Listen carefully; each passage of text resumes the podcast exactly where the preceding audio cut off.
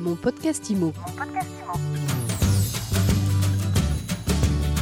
Merci d'écouter mon podcast IMO, le seul podcast qui vous parle d'immobilier 7 jours sur 7 sur toutes les applications de podcast et sur le site mysweetimo.com.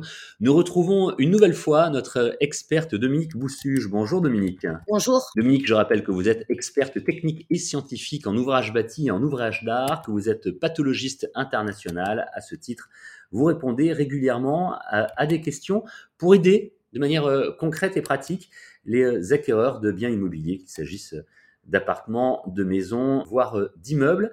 Alors aujourd'hui, nous allons euh, parler euh, ensemble de l'analyse des fissures structurelles qui entraînent l'instabilité d'un ouvrage, comment également les évaluer. Première question, très simple, il y a trois types de fissures essentielles il faut prêter attention. Oui, alors vraiment pour connaître l'instabilité de, l'ouvrage, c'est surtout la forme de la fissure qui, qui, va nous alerter. On a des micro-fissures des fissures et des lézardes. Et la microfissure, son ouverture est inférieure à 0,2 mm, c'est vraiment une, norme en France hein, que nous avons. La fissure, son écartement a une ouverture entre 0,2 et 2 mm et la lézarde donc supérieure à 2 mm. Si on les reprend une par une, la microfissure, c'est pas très grave? Ça peut le devenir, ça va dépendre de sa forme. En deux mots, la forme, ça veut dire si elle est Si on est sur euh, une structure avec des hum, ouvrages rectangulaires, ça veut dire euh, que le bâti est construit en briques ou en parpaing. Si la microfissure est en escalier, eh elle, va, elle va être emmenée à évoluer dans le temps et, arriver jusqu'à lézarde. Donc là, c'est structurel. Donc vraiment, la forme est importante. La deuxième, la, fissure qui euh, va de 0,2 à 2 mm de largeur. Là, il, s'agit plus de dilatation des matériaux? Ça va dépendre à nouveau de, sa forme. Si elle est en escalier à 45 degrés, c'est structurel.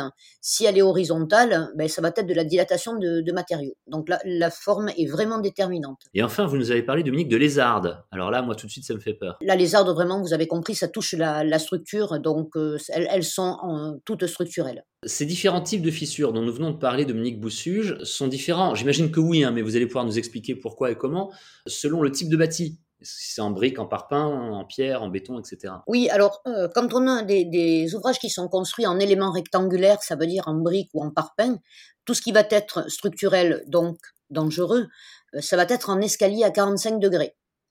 Quand on est sur euh, une construction en béton, ça va être du vertical.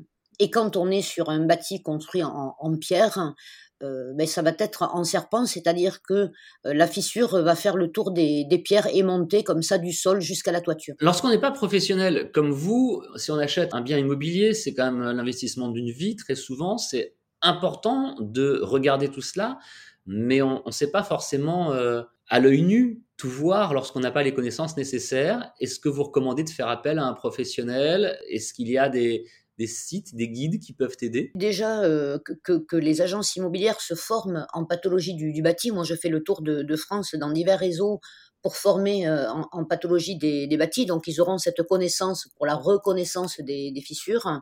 Euh, nous-mêmes, j'ai plusieurs experts en France qui font le tour aussi pour expertiser les, les, bâtis.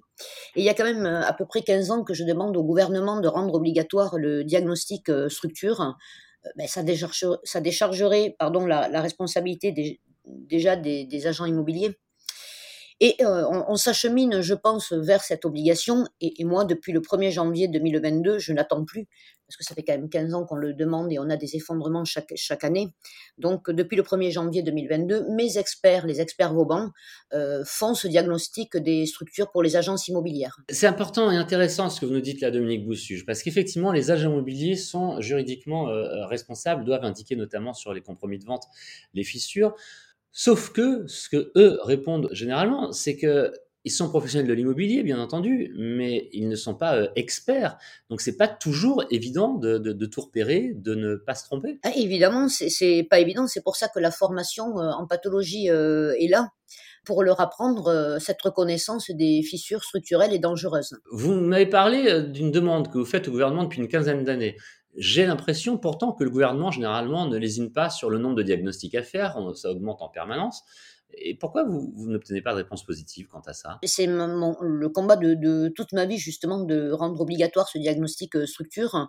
Et, je pense qu'on est euh, plutôt à l'ère de la thermique du bâti. Donc la thermique du bâti, voilà, il y a des évolutions en, permanence. Et la structure, ils ont commencé à s'y intéresser quand il y a eu les effondrements à Marseille. Jusque-là, mes, courriers auprès de, l'État avaient des réponses, évidemment, hein, mais, mais ça n'avançait pas. Et là, les, dernières réponses, c'est qu'ils ben, s'acheminent vers ce renforcement. J'ai vu encore à Paris hier, ben, justement, un, député qui va travailler sur ce projet de loi. Donc, ça y est, je pense qu'on va y arriver. 15 ans de combat de la part d'une experte bien informée pour faire entendre raison à des gens qui décident, de législateurs. C'est pas mal, bravo.